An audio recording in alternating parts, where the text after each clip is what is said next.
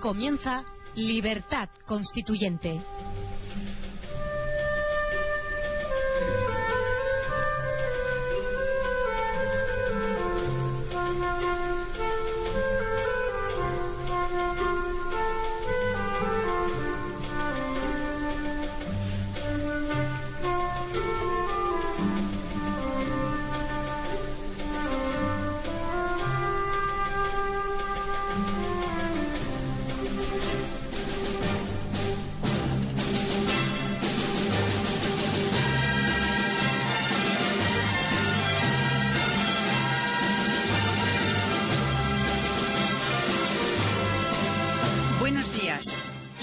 8 y 2 minutos de la mañana. Y hoy es jueves 10 de mayo de 2012. Y esto es Radio Libertad Constituyente.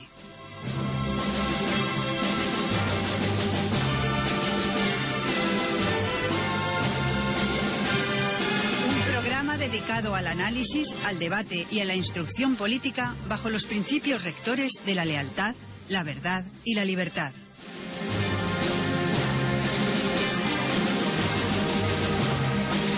Saluda el equipo que hace posible el cumplimiento de estos principios día a día. Carlos Gómez en el control de sonido. Rocío Rodríguez en la producción.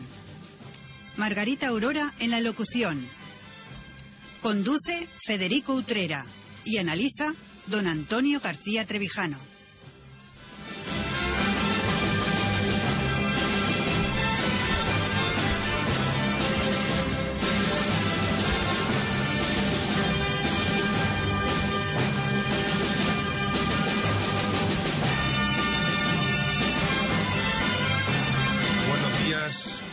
Oyentes de Radio Libertad Constituyente. Un día especial en España. Se ha producido la nacionalización de un banco. Hacía muchos años que no ocurría esto en nuestro país. Lo vamos a analizar con don Antonio García Trevijano y con Margarita Aurora, que nos va a dar la noticia. Hay muchas más cosas que contar esta mañana a las 8 y 5 minutos de la mañana todos los oyentes de Radio Libertad Constituyente en Madrid, en España, en Iberoamérica. Todos nos escuchan. Y lo vamos a hacer de la mano de Margarita Aurora. Margarita, buenos días. Hola, buenos días, Federico, ¿qué tal? Pues encantado de hablar contigo con una noticia que nos ha sobrecogido esta mañana. Se va a nacionalizar un banco en España. Eh, esto es síntoma quizá no solo de una debacle económica, sino también una crisis política. ¿Qué es lo que ha ocurrido exactamente, Margarita? Pues toda la prensa recoge en portada nacionalización precipitada de Bankia para evitar su hundimiento. Economía adelantó sus planes de saneamiento tras perder la entidad un 13% en bolsa desde la dimisión de Rato. Goiri Golzarri pidió al gobierno que convierta los 4.500 millones del FROB en acciones, con lo que el Estado controlará el banco. Los consejeros del PSM se abstuvieron en la elección de Goiri Golzarri porque Gómez estima inmoral su pensión. El Estado acudió al rescate de Bankia y los contribuyentes serán los dueños del cuarto banco más grande de España, con 12 millones de clientes. El Gobierno y el Banco de España precipitaron ayer la decisión de convertir en acciones los 4.465 millones de euros que prestaron en 2010 a Banco Financiero de Ahorros, BFA, matriz de Bankia. El Estado ya no espera la devolución del préstamo, ni seguirá cobrando los en, en torno de a 300 millones de intereses anuales previstos, sino que será el accionista hegemónico del grupo resultante de la fusión de Caja Madrid, Bancaja y otras cinco entidades. Impresionante la noticia que nos acaba de eh, contar Margarita Aurora. Buenos días, don Antonio García Trevijano. Muy buenos días a, a ti, Federico, a Consuelo y a los oyentes. Pues eh, esta es la noticia que nos sobrecogía esta mañana. Se va a nacionalizar Bankia, la antigua Caja Madrid, en Madrid, con distintas cajas de ahorro fusionadas que ahora parece que han estallado y que han tenido que recurrir al dinero del gobierno, al dinero del Estado, al dinero de todos los españoles, al dinero de todos los oyentes de Radio Libertad Constituyente que viven en España. Pero ¿nos puede usted, eh, don Antonio, analizar eh, qué trascendencia tiene esto? ¿Qué significa nacionalizar un banco? ¿Recuerda usted, por su eh, veteranía, por su experiencia, si esto tiene algún precedente en España, en Europa? ¿Ha vivido usted alguna situación igual? Bien, que la, la cuestión primera es saber la naturaleza jurídica y política de la medida adoptada por el gobierno del señor Rajoy para lo que se dice nacionalizar Bankia. Y antes que nada quiero expresar mi protesta contra las expresiones que utiliza la prensa y todos, como si esto fuese normal, decir que los contribuyentes son dueños de, la mayor, de los 45% de Bankia. Eso es mentira, eso es falso. ¿Cómo los contribuyentes? ¿Qué tienen que ver los contribuyentes con lo que se ha tomado? Esto no se ha, no se ha nacionalizado. Si se hubiera habido, habido una nacionalización de Bankia, pues todavía pertenecería ese 45% de control y de decisión interna del banco, pues podría decirse que pertenece a la nación, es decir, a la sociedad española. Pero es que ni eso, eso no es así. Hay una confusión total entre lo que es nacionalización de un banco, de cualquier empresa, y lo que es, y lo que es estatalización. ¿Cuál es la confusión, Antonio? La confusión es que la naturaleza es distinta, no es lo mismo que la propiedad. Eh, por ejemplo, cuando se habla de patrimonio nacional, todos esos bienes pertenecen a la nación. Entonces, ¿quién es quien dirige, controla, administra los bienes del patrimonio nacional? Forzosamente, aquellos eh, órganos que tienen el poder de legislar sobre la nación, que es el Parlamento, no el gobierno. Es decir, nacionalizar, solamente pueden nacionalizar el órgano, que el, el Parlamento, el órgano legislativo, que, que ostenta la representación de la nación, mientras que el Estado está representado por el Poder Ejecutivo, por el Gobierno. Y el Gobierno y el Poder Ejecutivo solamente pueden proponer decretos, leyes, puede iniciar un proceso de nacionalización puede adoptarlo, pero tiene que pasar enseguida el asunto al Parlamento para que sea la representación nacional, que es, que es el Poder Legislativo, quien se pronuncie sobre la nacionalización de bienes para pasarlo del carácter privado anterior al carácter público que tienen en la nacionalización. De esa manera no podría producirse la demagogia de decir que eh, a, partir de ahora Bankia pertenece eh, el control de Bankia pertenece a los contribuyentes. Eso es una brutalidad y es intolerable que se juegue con la con los gobernados, haciéndoles creer que son dueños de nada, porque ellos no tienen nada que ver ni poder alguno sobre Bankia. Eso como primera medida. Es decir, hay que saber distinguir que Y en segundo lugar, no sabemos el proceso. El proceso es irregular. Eh, no, no sabemos ¿Qué, proceso va a seguir? ¿Que se acogen? ¿Lo sabéis? ¿Lo, sabéis vosotros? ¿Cuál es el proceso, Federico? Bueno, por lo que se está comentando en la prensa, parece que se va a acoger al decreto ley sobre OPAS eh, para hacerse eh, con la, eh, el 45% de las acciones. Parece que ese decreto exime al gobierno de tener que realizar esa OPA, sino que puede realizarse directamente por, con el Banco de España y que después, a posteriori, pasará para que se refrende como usted dice, por los órganos eh, parlamentarios españoles y por la Comisión Europea. Eso es lo poco que nos ha dicho la prensa, porque tampoco eh, es muy explícita en, el, proceso legal que es lo que interesa y que es lo que dice don Antonio, eh, que mm, hay que fijarse ahora, hay que poner la lupa, cómo se va a hacer jurídicamente esta operación. Eso es lo que sabemos hasta ahora. No sé si es mucho o poco, don Antonio. Yo, yo veo claro que tiene que ser tiene necesidad de ser ratificado por las autoridades de la Unión Europea. Lo que no veo claro es a qué le llama autoridades nacionales al Parlamento, a qué, y en forma de qué, como un decreto de urgencia, con una ratificación, es que eso no está nada claro. Y eh, en, consecuencia tenemos que ser muy precavidos y esperar a ver cómo va a ser el proceso. Pero es muy posible que aunque la Constitución tampoco distingue ni de clara, porque ya sabéis, ya saben los oyentes que es una Constitución muy mediocre y técnicamente ni siquiera es Constitución, pero yo temo que aquí se van a dar pasos irregulares porque es una decisión tomada.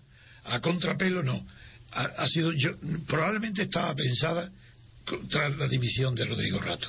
Yo creo que si se impuso a Domingo a Rodrigo Rato que dimitiera si el gobierno impuso y nombró al, al señor Goiri Golzarri, creo que ya estaba entonces previsto, con la caída en bolsa tan, tan precipitada y tan importante de las acciones de Bankia, es posible que ya estuviera todo pensado, pero me da, me da la impresión de que aún a pesar de todo estas, aquí hay mucha improvisación, hay mucho eh, impremeditado. Y, y, eso se va a notar en los próximos días, porque se van a ver con dificultades. Antes se ha criticado mucho en España el proceso de, de nacionalización argentina, donde es natural que el peronismo y bastante bombo se ha dado en Argentina al papel del Parlamento del Legislativo que ha aprobado eh, entusiasmado la nacionalización, pero ahí sí, eso es el órgano de la nación el que lo acuerda, no es el gobierno. Ahí está claro que, fue, que ha sido nacionalizado. ¿Ha sido nacionalizado Bankia? No lo sé, habrá que verlo. De momento parece que lo que ha sido es estatalizado. Importantísima precisión, eh, don Antonio. Eh, pero hay una cuestión de fondo que me gustaría que me aclarara a los oyentes de, Radio Libertad Constituyente. Vamos a ver, ¿esto es eh, bueno o malo? Quiero decir, moralmente. hay gente que dice los bancos tenían que estar todos mm, estatalizados o nacionalizados, porque tal y como eh, nos han llevado a esta crisis, que evidentemente financiera, debería eh, nacionalizarse la banca. Eso es una opinión que oímos en la calle eh, de gente espontáneamente la, expresa, ¿no? Y hay otros que dicen lo contrario, que dicen, no, ya tenemos los partidos políticos sometidos al Estado, ya tenemos los sindicatos sometidos al Estado, ahora también los bancos sometidos y viviendo del Estado.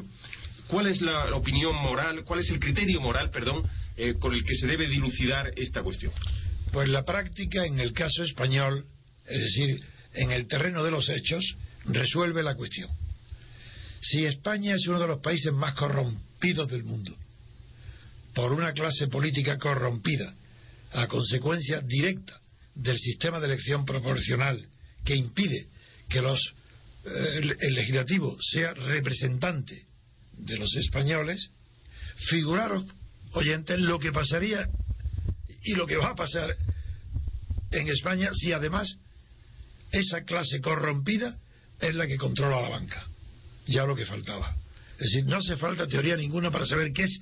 De momento, ningún Estado de partidos puede tener nada bajo su control que no lo corrompa. Entonces, ¿qué queremos? ¿Una corrupción también en la banca?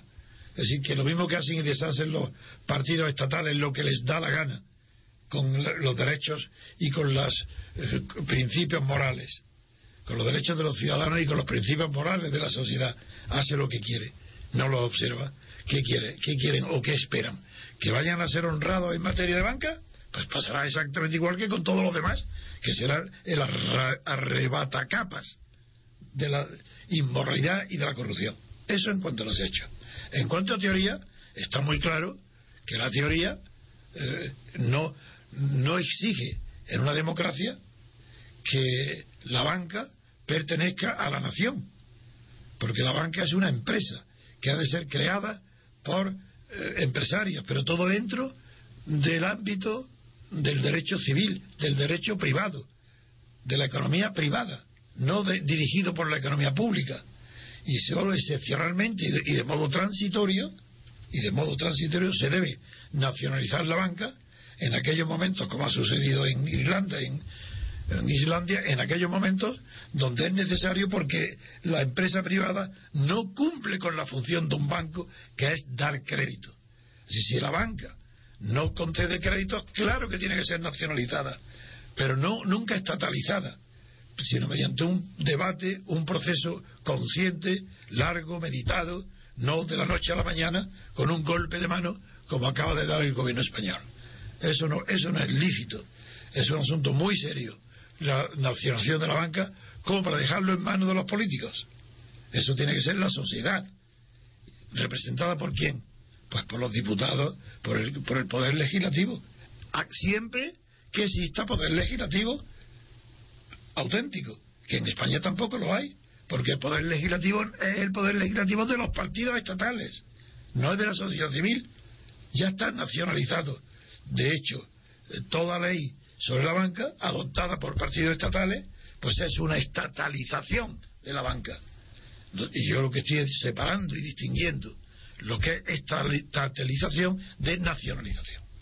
Y, en efecto, es preferible la nacionalización a la estatalización, porque en la nacionalización se conservan las garantías jurídicas que defienden a los depositantes de los bancos, la clientela del banco, mientras que la estatalización es un, un elefante que entra en una cacharrería, que es lo que está pasando aquí. El proceso de, de, emisión de ratio que tampoco está nada clara. No sabemos si es que hay un oscurantismo total y la prensa tiene el cinismo, el cinismo y la inmoralidad de decir el 40% de Bankia pertenece ya a los contribuyentes. Eso es el colmo.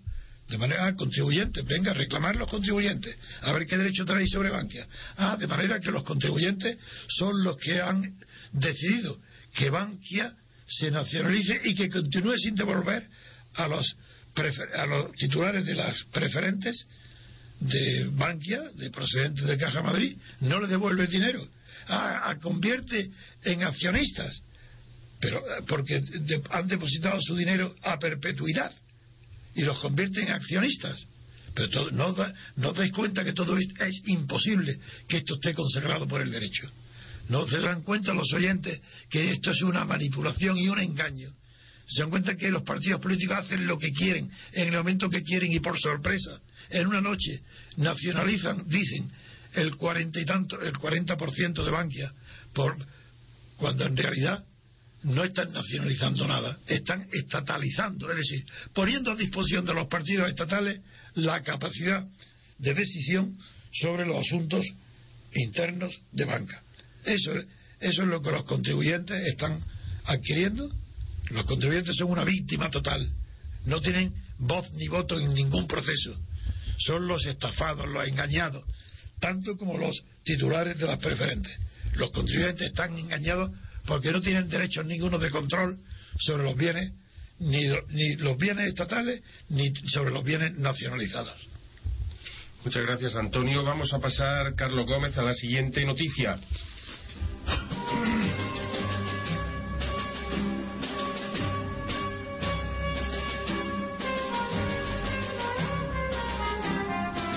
caso Urdangarín sigue la Casa Real de actualidad, de desgraciada actualidad, con el monarca en el punto de mira, con Iñaki Urdangarín en el punto de mira, con la infanta Cristina también en el ojo del huracán. ¿Qué es lo que ha ocurrido exactamente, Margarita Aurora? Torres Dulce ordenará a los fiscales que no pacten con la defensa de Urdangarín la Fiscalía General tiene previsto dar instrucciones muy taxativas a los fiscales anticorrupción que investiguen el caso Urdangarín, para que, bajo ningún concepto, se llegue a un pacto ni con la defensa del Duque de Palma ni con la de Diego Torres, básicamente porque no salen las cuentas para una conformidad. Con los delitos cometidos es imposible pedir perdón de dos años de cárcel, oh, perdón, pedir menos de dos años de cárcel. Por debajo de esta pena no se ingresa si se carece de antecedentes. El Gobierno sostiene que un acuerdo de conformidad dañaría la imagen de la corona. Pues esta es la noticia que nos anticipa Margarita Aurora eh, de la Casa Real y el Zarzuela, que incluso en algunos medios ya se eh, especula o, se eh, asume que Zarzuela eh, ya acepta que habrá cárcel para Iñaki Urdangarín. Incluso se da un paso más y se dice que si hay cárcel, si la justicia investiga de manera independiente, si logra acreditar todos los delitos por los que es acusado Iñaki Urdangarín, Iñaki Urdangarín irá a la cárcel, pero el Zarzuela recomendará al gobierno, al fin y al cabo, el rey es el que sanciona estas eh, decisiones, que se produzca un indulto, un indulto. Entonces, eh, bueno, la situación es ya tan eh, extremadamente eh, grave y complicada y también compleja como para recabar la opinión de don Antonio García Trevijano, que en este caso, en su condición de jurista. don Antonio, toda esta situación del caso Urdangarín, el no pacto del fiscal, la posible pena de cárcel, el posible indulto, ¿qué criterio, bajo qué criterio habría que juzgar todo esto? Pues hay dos criterios, el jurídico y el político. Yo solamente puedo defender el criterio jurídico, según el cual la postura del fiscal es la correcta. No, como dije ayer, no puede haber un pacto entre eh, los abogados de un Targarín y de Torres, pues para eh, que se obtenga una sentencia de conformidad para evitar el juicio y la cárcel. Creo que eso era incorrecta, esa interpretación, y es correcta la que hoy trae la prensa, de que el Torres Dulce pues ha aclarado que no puede haber pacto de ninguno entre los fiscales. Ese es el punto de vista jurídico. Y creo que será además el correcto, que se va a hacer, que no va a haber pacto. Pero otro punto de vista es el político. Y en el político, eh, mejor dicho, el antipolítico. Porque dentro de la política, en la palabra política hay que recuperar su nobleza. Y como está desacreditada la política, no solo en España, sino en Europa, pues tenemos que dentro del punto político distinguir lo políticamente correcto y lo políticamente incorrecto. Pues bien, en toda Europa y especialmente en España, todo lo que es políticamente correcto es inmoral y el 90% de los casos ilegal. En cambio, lo políticamente incorrecto es decir la verdad, proclamar la verdad, imponer sobre las decisiones del poder los criterios morales.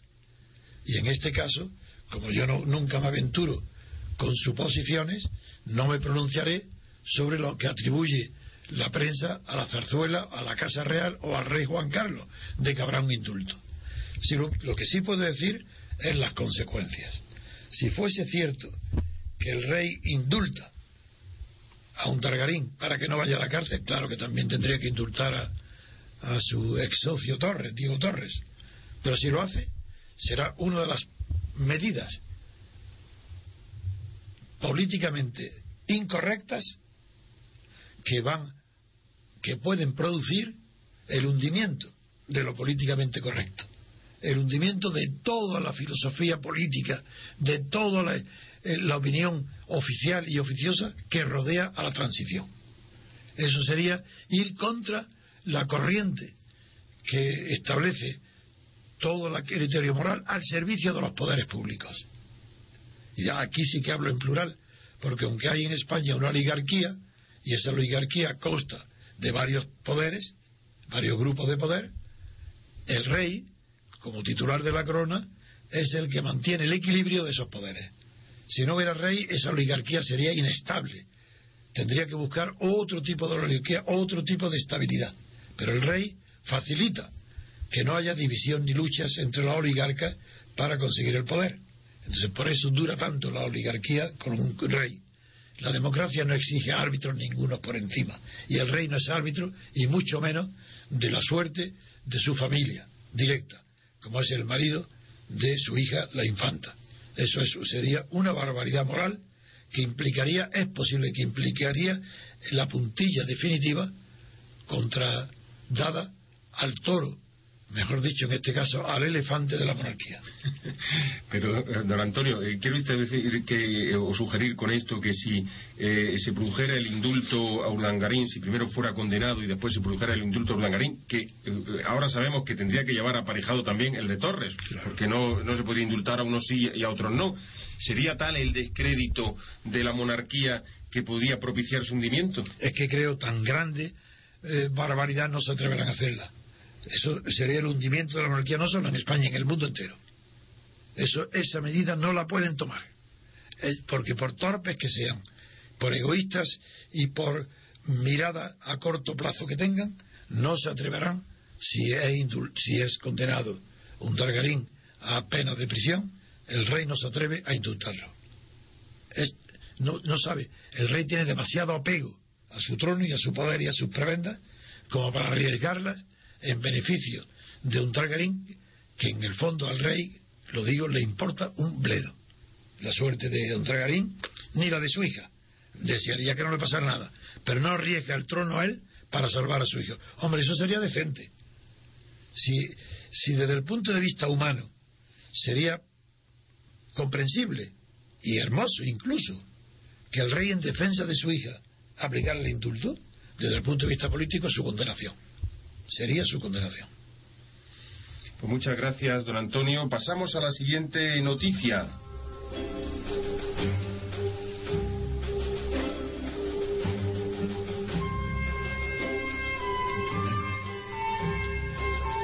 De nuevo el presidente del Consejo del Poder Judicial en el punto de mira. Ayer dábamos la noticia eh, de la denuncia que había sufrido el presidente del Tribunal Supremo, Carlos Díbar, el juez Carlos Díbar, eh, acusaciones de corrupción por unos viajes a Marbella, hoteles de lujo, eh, restaurantes de placer, compañías anónimas. ¿Qué sabemos hoy, Margarita Aurora? El Poder Judicial deja solo a su presidente en defensa de sus gastos. Díbar considera una miseria las cantidades. Los vocales del Consejo General del Poder Judicial evitaron ayer un pronunciamiento público en defensa del presidente de este organismo y del Supremo, Carlos Díbar, denunciado por malversación de fondos públicos. Díbar hizo pública una nota que no fue suscrita por los vocales, en la que sugiere que pagó la parte privada de los seis viajes oficiales a Marbella, donde, según un vocal, pagó con dinero público gastos privados. Gracias, Margarita Aurora. Eh, tenemos a don Antonio García Trevijano para darnos también su opinión, en este caso cualificada, en su condición de jurista. Eh, estamos hablando del presidente del Tribunal Supremo, estamos hablando del presidente del Consejo General del Poder Judicial, estamos hablando de la máxima representación de los jueces españoles. ¿Qué podemos analizar en torno a este asunto, don Antonio? Pues que el señor Díbar acaba de eh, romper el principio básico del derecho penal. Pero lo ha roto por completo. A partir de su declaración y ya eh, desaparece eh, la categoría de derecho penal porque, según él, eh, depende de criterios relativos a la miseria o la grandeza de los delitos. Esas palabras suyas de que es el asunto, su acusación es una miseria, que es poco dinero, que se lo digan a los miles y miles y miles de presos en la cárcel por haber robado pues eh, mil euros. Y, pero ¿y cómo es posible que lo que sea una miseria para Díbar que no merece la atención de la jurisdicción penal sea en cambio motivo de encarcelamiento a penas durísimas para todos los mortales ¿Cómo un jurista puede haber pronunciado la palabra miseria diciendo, pero eso, eso es pequeño, que, que pues, seis mil, un millón, un millón de pesetas, que son los seis mil euros? Eh, dice, pero eso es una miseria. Pues, otro motivo más para que se den cuenta los oyentes, la categoría moral de las personas que nos gobiernan. Y en este caso de las personas que nos juzgan. El jefe de los jueces, de quien dependen los ascensos, nombramientos, presupuestos, sueldos, toda la suerte judicial, considera que es una miseria acusarlo de que ha dispuesto de, un millón de pesetas que no le pertenecen, sino que son del Estado, que son ese sí, eso ahí sí que se puede hablar de los contribuyentes, porque estamos hablando de dinero. Dinero de los contribuyentes, ahora sí está bien empleado el término, sin demagogia, que está abusado, ha robado, ha utilizado en beneficio propio, en pasarlo bien en, hoteles de lujo, no sabemos quién lo acompañaba también porque dice eh, cenas en compañía, pues eso es una inmoralidad incompatible, inmoralidad pública, incompatible con el cargo que ostenta. En cualquier país, eh, desde luego protestante, pero también en los países católicos. En cualquier país protestante, este señor o el cargo semejante a este señor habría dimitido en el acto.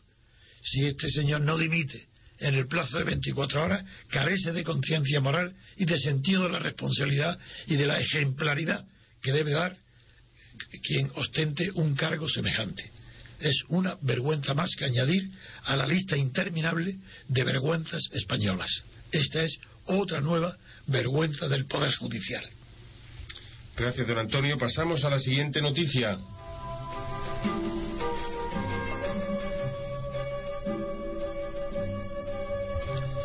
Nos vamos al País Vasco. Sigue la actualidad, eh, desgraciada actualidad del terrorismo, por fortuna no con eh, atentados, pero sí con mm, actividad judicial en torno a ella. ¿Qué ha ocurrido en Euskadi, Margarita?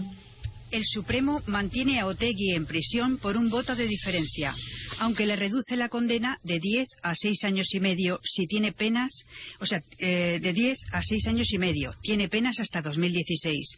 El Tribunal Supremo mantendrá en prisión a Arnaldo Otegui hasta abril de 2016 por su intento de reconstruir la ilegalizada Batasuna a través de Bateragune, según la sentencia dictada ayer que le reduce de 10 a 6 años y medio la pena impuesta por la Audiencia Nacional al considerarle mero integrante en vez de dirigente de la organización terrorista ETA.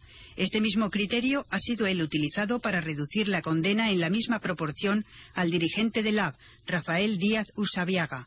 El fallo también reduce de ocho a seis años las penas de Arcaiz Rodríguez, Sonia Jacinto, ex tesorera de ANV, y Miren Zabaleta, hija del dirigente de Aralar, Pachi Zabaleta.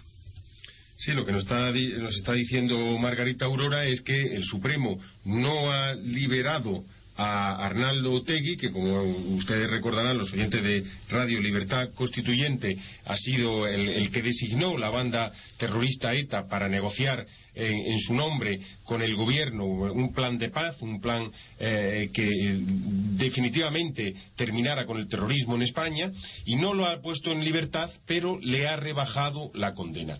Nuevamente eh, don Antonio, bajo mi punto de vista, tiene estos dos prismas para poder analizarse. Uno, el jurídico, en el que mm, no sé si esto tiene algún recorrido, algún tipo de discusión, y otro, el político.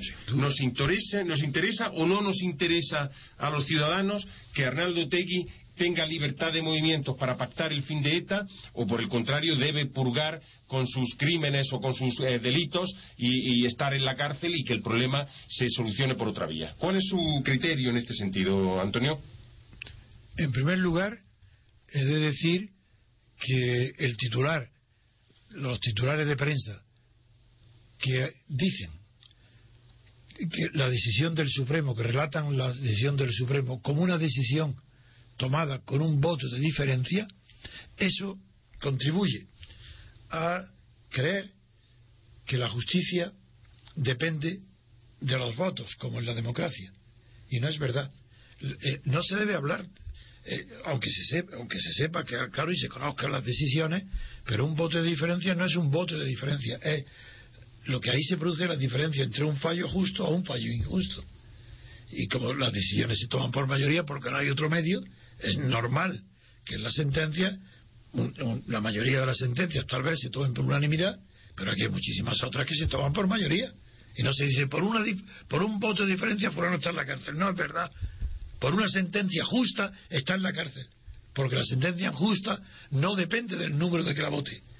Es tan justa, es por unanimidad, por mayoría. Eso despista y desorienta la opinión. Eso en primer lugar. En segundo lugar, yo estoy en contra de los delitos de opinión. Y si Otegui está en la cárcel porque ha contribuido a difundir, favorecer la opinión eh, que mantiene la legitimidad moral de ETA, yo, eso no son delitos de opinión, eso tiene que ser condenado por la opinión.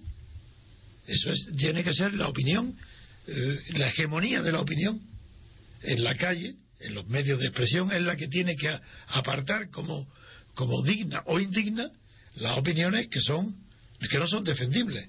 Pero un delito de opinión, eso es antijurídico. Yo mi opinión es que no es que tenía que ser, no es que Otegui tenía que estar en la cárcel, tenía que salir de la cárcel, es que no tenía que haber entrado en ella, porque yo que yo conozca, él no ha sido nunca probado que haya cometido un delito de acción, ni de sangre ni de no sangre que favorezca y que esté a favor de Ribatasuna, normal.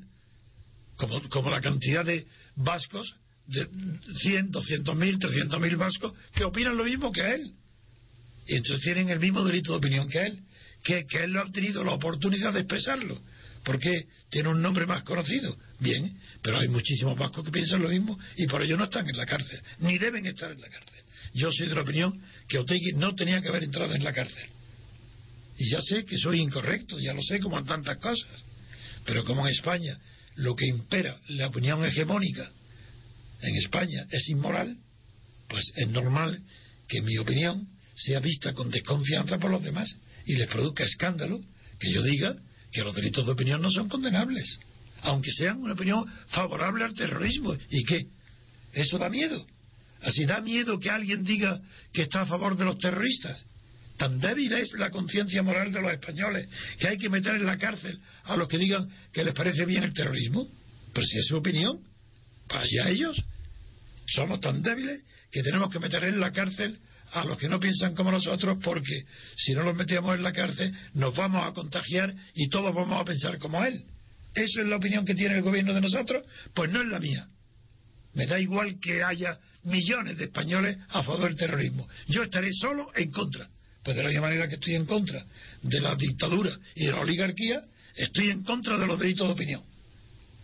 Y por tanto yo estoy en contra de que usted esté en la cárcel. Porque aquella famosa ley de partido ya lo escribí yo en su momento. Creo que fue en el diario El Mundo.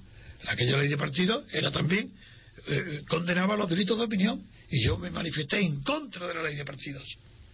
La que prohibía a los partidos defender. Claro que un partido que defienda el terrorismo es distinto de que sea una persona. Porque si es un partido ya, el partido en tanto que organización de poder, ya es más peligroso. Así que en los partidos también ya es diferente, puesto que es una organización que promueve el terrorismo. En ese caso sí que debe estar prohibida. Y entonces sí, a un partido político sí puede ser ilegalizado. Sí, no, no porque opine que a favor de ETA, no, sino porque como, en tanto que partido es una organización favorable al desarrollo y expansión de ETA. Eso sí tiene que ser prohibido. Pero las personas, los delitos de opinión de las personas, eso es ridículo. Es ridículo porque los españoles no son tan débiles que porque alguien diga que, hay que hacer el terrorismo, teman ellos ser convencidos y seguir y, convertirse a los, a los pro-terroristas. Tan vergonzoso como ridículo. Yo, por tanto, estoy a favor de que Otegui no esté en la cárcel por ese delito. No era incluso, el, no decía el un presidente norteamericano, don Antonio, que estaba dispuesto a dar la vida eh, por la opinión de su contrario.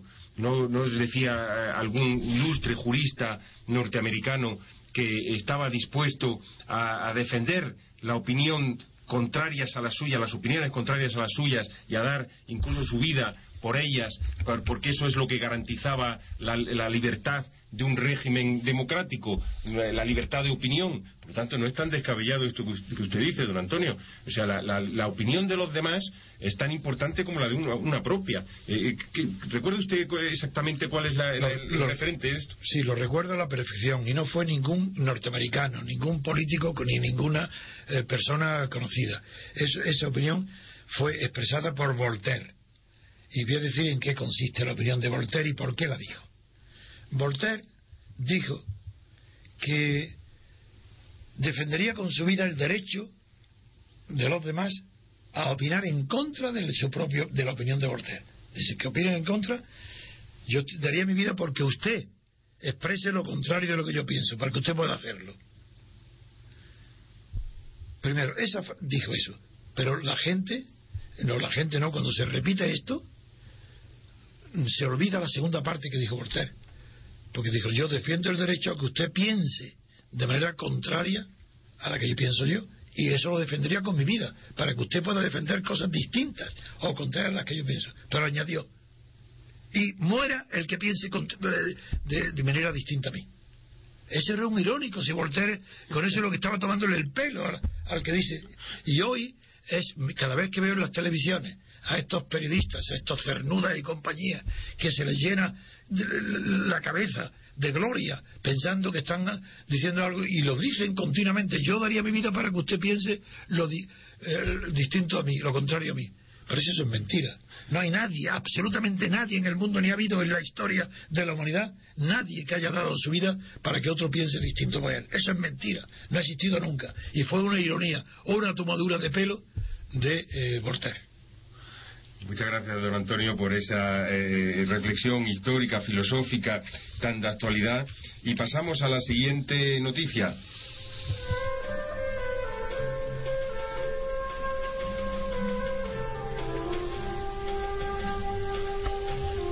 Esta vez es la delegada del Gobierno en Madrid la que nos sorprende eh, con un disfraz sin estar en carnavales. ¿Qué es lo que ha ocurrido, Margarita Aurora?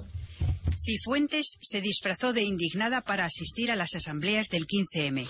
La delegada del gobierno en Madrid fue a varios debates con gorra y vaqueros. Sucedió hace dos semanas. Cristina Cifuentes llegaba a la sede de la delegación del gobierno en Madrid en vaqueros y zapatillas, con una gorra en la cabeza. ¿De dónde venía la titular de la institución, la responsable de mantener el orden público en la comunidad a cuyo mando están los 14.174 policías y 7.000 guardias civiles de la región? Pues vengo de una asamblea del 15M, comentaba a sus colaboradores la delegada indignada. Pues de dónde venía la delegada del gobierno en Madrid, Cristina Cifuentes, lo vamos a saber eh, en criterio de mm, don Antonio García Trevijano después de la publicidad. En unos minutos se.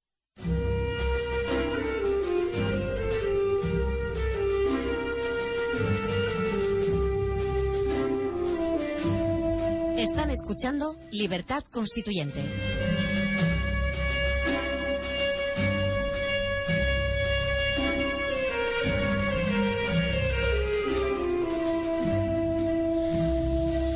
Buenos días de nuevo, oyentes de Radio Libertad Constituyente. Son las 8 y 44 minutos de la mañana, las 9 menos cuarto, y estamos en el programa matinal informativo.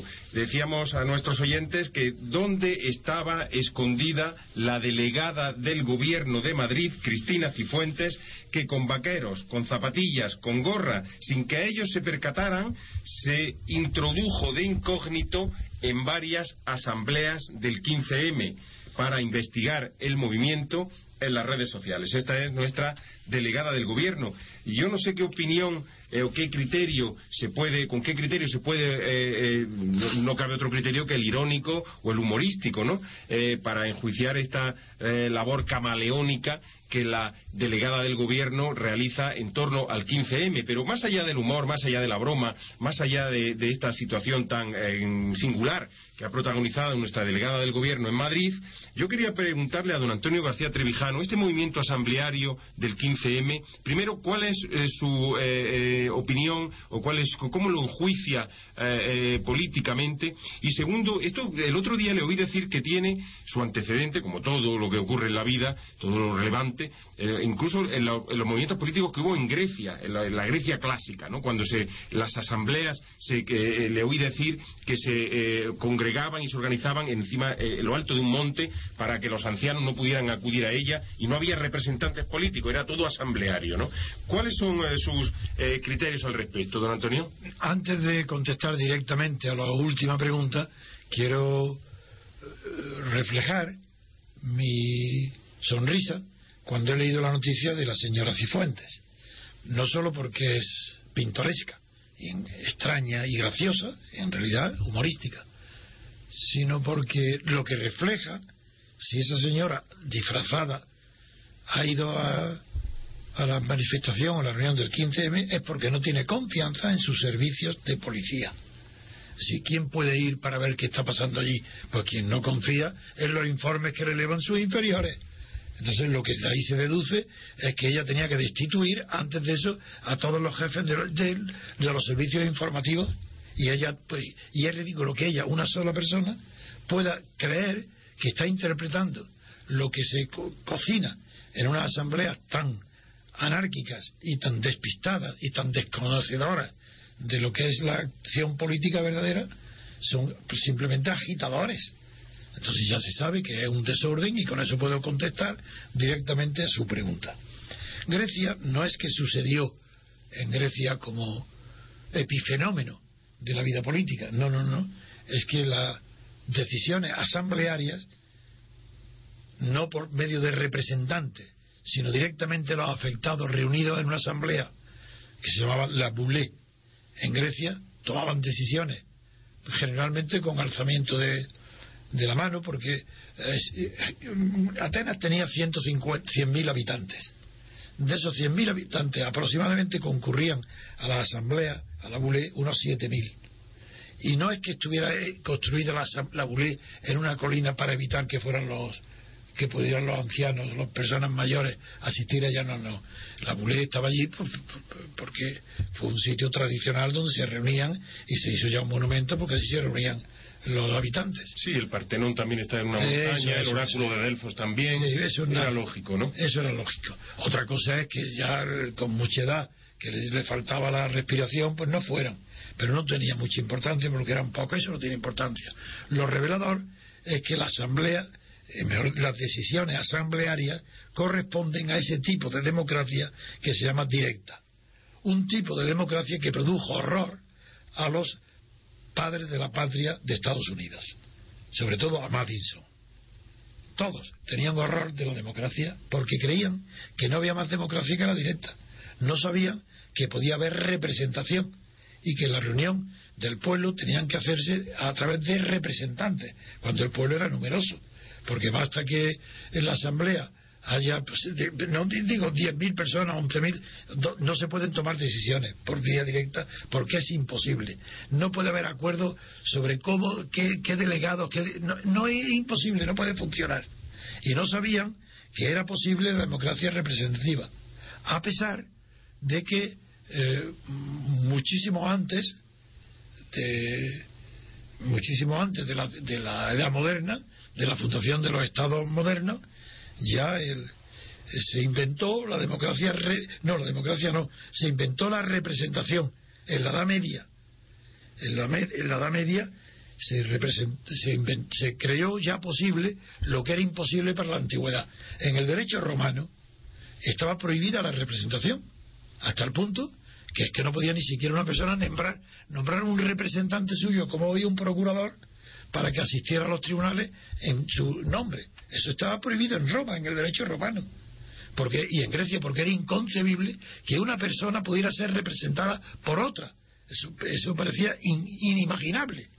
Y todo esto que vemos en las películas alrededor de Nerón, que hay una serie de, de, asesores o de representantes. No son representantes. son? Era democracia directa. Están elegidos, elegidos por el pueblo, están elegidos en los, según los órdenes y eh, no, eh, no representan a los electores, no es el Senado, se integra, es una manera de integrarse en el, Senado para designar cargos. Voy a poner un ejemplo, más fácil que ese, el de la procuración ante un tribunal. Como, no, como estaba prohibida la representación ante un tribunal, tenía que fingirse que lo que estaba representado y discutido en el tribunal no era una persona, sino las propiedades. Y se llamaba procuracio in rensua, tú designas un procurador que defienda tu cosa, tu propiedad, e indirectamente estás tú representado. Pero directamente no. Tuvo que, había que esperar a Marsilio de Padua, el defensor pasis, para que inventara, él creara el concepto de representación. Y por ello es eh, la, mayor invención política que de la humanidad, del mundo actual, corresponde a Marsilio de Padua. Y esto no lo sabían, todo esto no lo sabían los americanos, pero, pero claro que sabían que lo que ellos estaban inventando, poniendo en práctica el invento de Marsilio de Padua, es que estaban designando a representantes del pueblo. Y a eso Hamilton fue el único de todos, el, el joven e inteligente Hamilton, fue el que le llamó a lo que acaban de crear en Estados Unidos, le llamó democracia representativa y la democracia representativa es la única posible en un pueblo numeroso. Y frente a ella, la democracia asamblearia, como defiende el QCM, es una tontería, una utopía que jamás ninguna persona adulta ni seria puede tomar en consideración. Pero la ignorancia en España es tan grande de la vida política que se da importancia a un movimiento de gente manipulable, manipulada, que no tienen conocimiento alguno de la política y que hacen movimientos que favorecen o bien a los partidos minoritarios o bien al caos de las nociones políticas, que es lo que está pasando con el 15M. El 15M, claro que, es un fenómeno interesante, pero es, es interesante en tanto que protesta de lo que hay. Pero hay que distinguir entre la protesta sincera y la protesta fingida la que está manipulada por Izquierda Unida y por los partidos minoritarios para derivar ese movimiento del 15M como una protesta de la sociedad civil contra el bipartidismo, eso no tiene nada que ver con ni con el tema actual de España. El bipartidismo es una consecuencia natural de la artificialidad de la oligarquía española, que en efecto esa oligarquía la soberanía la tienen los dos partidos mayoritarios, eso es verdad Pero modificar la Constitución, modificar la ley electoral, suprimir la lista de partidos, si no queréis que no haya bipartidismo, para que haya una libertad total de representación. Y se lucha de, contra de otra manera. Además, el bipartidismo no es malo para la democracia. Es más, se puede decir que si en un sistema democrático que eh, lleva necesariamente, en virtud de la separación de poderes, al presidencialismo, pues bien, si en España hubiera presidencialismo, igual que en Francia o en Estados Unidos, eso también conduce al bipartidismo. Piense en primera o en segunda vuelta, al final solo deben quedar dos partidos para que decidan quién será, eh, puedan elegir al presidente de la, de la República. esa es, por eso no tomo en serio al 15M porque no, ellos no se toman en serio a sí mismos. Gracias, don Antonio. Pasamos a la siguiente noticia.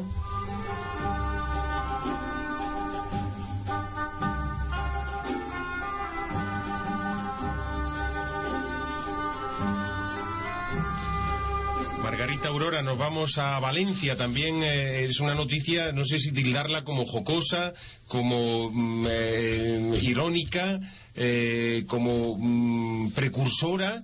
Mm, en fin, no sabemos exactamente a qué se debe el hecho de que la Universidad de Valencia empiece a tomarse en serio los nuevos sectores productivos. Estamos en crisis y algo habrá que hacer. ¿Qué ha ocurrido en Valencia, Margarita? Una empresa de Valencia da clases de prostitución. La Generalitat denuncia ante la Fiscalía un curso que se publicita en la universidad. El gobierno valenciano ha denunciado ante la Fiscalía un curso de prostitución profesional que garantiza el empleo a su finalización y que se publicita en los alrededores de algunas universidades de Valencia. Así lo confirmó ayer la directora general de Familia y Mujer, Celia Ortega, quien explicó que la Generalitat entiende que la publicidad que realiza la empresa sobre este curso y el desarrollo de esta actividad son constitutivos de delito, aunque es la Fiscalía quien debe determinarlo. Antes de esta denuncia, la Generalitat inició el procedimiento habitual, al conocer los hechos y exigió a la empresa, a través de un escrito, la retirada de toda la publicidad. Bueno, eh, don Antonio, eh, ¿es delito o no es delito la prostitución?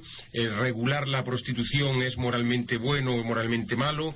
¿La economía necesita de esos ingresos y de esos impuestos sobre la prostitución, sobre las drogas, toda, toda esa economía sumergida enorme que incluso desestabiliza a algunos países en Latinoamérica? Mm, ¿Convendría blanquearla? ¿Convendría legalizarla? ¿Qué mm, juicio moral? Eh, eh, o el juicio moral está por encima del juicio económico. ¿Cuál es su criterio en torno a esta cuestión? Pues siempre el mismo. Los delitos de opinión para mí no existen. Entonces, tener, difundir opiniones individuales, aunque sean muy numerosas, sobre la legalización de la droga, sobre la legalización de la prostitución, eso es legítimo, eso no pasa nada, eso no es un delito. Pero antes de nada quiero decir que la palabra publicitar, que tanto se emplea hoy, está que siempre mal empleada. Significa otra cosa distinta de publicar. Entonces, generalmente cuando dice publicitar, han querido decir publicar. Pero parece más culto decir publicitar. Entonces, para ser más pedantes, más presumidos, dicen publicitar. Publicitar es hacer publicidad, mientras que publicar es hacer público. Esa diferencia distingue a una persona seria, normal, que sabe el idioma español, de los nuevos revistas que, no saben nada, son ignorantes y quieren parecer culto porque en lugar de publicar dicen publicitar. En, cuanto a la opinión, por tanto, pero en cuanto a la organización de Valencia, que es lo que provoca la noticia, es no increíble ni, ni sorprendente, es lo normal que pasa en un país como España que carece de criterios morales. Así, una cosa es que no haya delito de opinión y otra cosa es que esté permitido que sean lícitas moralmente todas las opiniones, de ninguna manera. Hay opiniones que son inmorales en sí mismas y es inmoral cuando se pasa de la opinión a la organización. Así, si en Valencia se organizan unas clases, ahí hay una organización. Eso no es una opinión. Ahí hay una acción. Y lo que se castiga es la acción, no la opinión como dar clases de prostitución y dar clases prácticas. Supongo que será haciendo la prostitución delante en las clases para que los alumnos la aprendan allí. Entonces tendrán que pedir voluntarias. Si son prostitutas, bien, y si no, pues que aprendan a ser prostitutas mejor. Para eso se dan las clases, para que sean buenas prostitutas, que sean buenas profesionales. Bueno, eso es eso en realidad es en España es tan grande la degeneración moral que ni siquiera es escandaloso, porque los castigos de las inmoralidades en un país normal lo tiene el escándalo. El escándalo prohíbe que se extienda, porque la noticia de esta de Valencia es tan escandalosa que tenía, si esto lo tenía que condenar todo el mundo. Pero es que no se trata de una opinión. Aquí hay una acción inmoral, indecente, que está prohibida en el derecho privado y público. Otra cosa es que ni los jueces sepan, ni las autoridades intervengan y que no haya criterios para saber lo que se debe ser perseguible de oficio y lo que hay que esperar la denuncia de los particulares. Eso es falta de criterios. Eso implica la desorientación de la opinión española, de la opinión pública. No sabe dónde está, no distingue el bien del mal. España se ha destruido como nación o como colectivo que tiene opiniones sanas. Eso no existe. Y, y por eso se permiten pues estas, estas singularidades de, de una delegada del gobierno de Madrid que se disfraza de indignada porque no tiene servicios de información secretos en los que confiar y ella misma quiere ser su propio servicio de saber qué es lo que pretende. O sea, que usted no concibe una, que la prostitución pueda ser una profesión tan honrada como la de banquero, o la de periodista, o la de sacerdote. De ninguna manera. En cualquier caso, porque eso mismo lo piensan las prostitutas. Ninguna de ellas piensa que su profesión es honrada. Es una profesión forzada por la necesidad. Nadie sin necesitarlo se hace prostituto, ni prostituta. No, no, no. que, que sea inevitable es otra cosa. Una cosa es que sea deseable y equipararla a, las profesiones más nobles, y eso es una cosa, y otra cosa es prohibirla.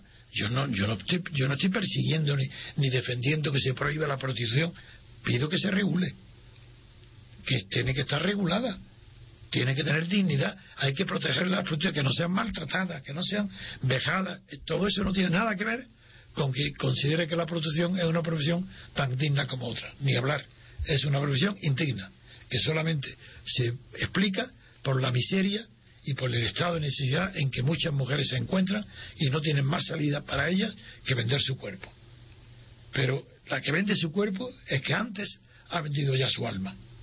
Y lo que yo defiendo es la dignidad del alma.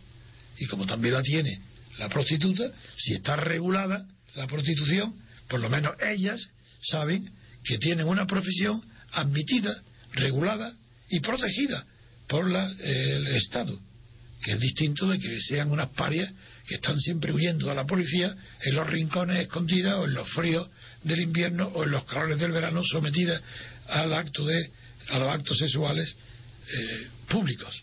Y eso es lo que debe de evitarse. No tiene que haber la prostitución no tiene que ir acompañada del acto de escándalo del espectáculo de las prostitutas por las casas de campo por ahí semidesnudas eso, eso no entonces que se regulen que tengan centros de, inspección sanitaria y de centros de práctica de la, de la prostitución. Pero eso no implica en modo alguno que se, que se considere una profesión digna. No lo es. Muchísimas gracias, don Antonio García Trevijano. Muchísimas gracias, Margarita Aurora, en nuestro estudio desde la Castellana. Nosotros hablamos desde el estudio de Radio Libertad Constituyente en Somos Aguas.